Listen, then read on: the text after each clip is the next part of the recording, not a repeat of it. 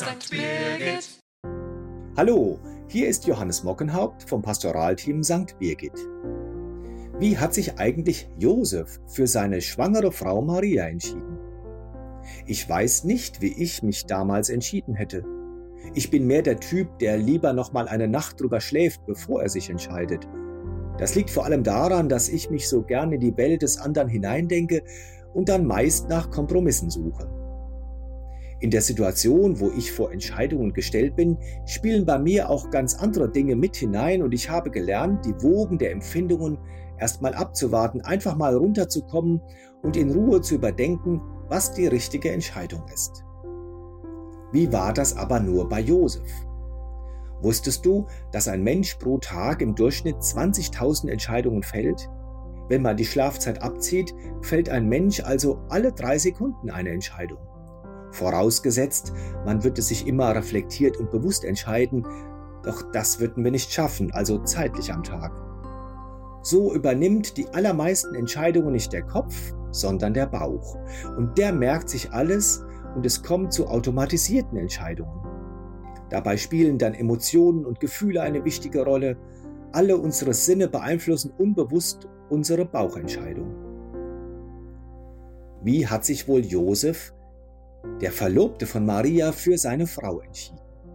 War es eine rationale, überdachte und reflektierte Entscheidung? Hat er sich wohl vorgestellt, wie das werden wird mit dem Kind, das nicht von ihm stammen sollte, für das er aber als Vater sorgen wollte?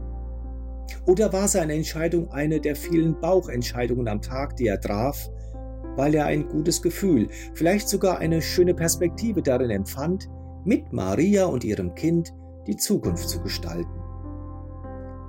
Bei einem Besuch einer Kirche sah ich neulich ein interessantes Figurenduo. Josef, ein großer und kräftiger Mann mit einer Säge in der Hand, und an seiner Seite den vielleicht zwölfjährigen Jesus mit einem Winkel, also einem Messgerät für Handwerker ausgestattet. Jesus schaut auf zu Josef und dieser Josef vermittelt mit seiner ganzen Körperhaltung, ein sorgender Vater zu sein. Ja, und glücklich wirkte er auch.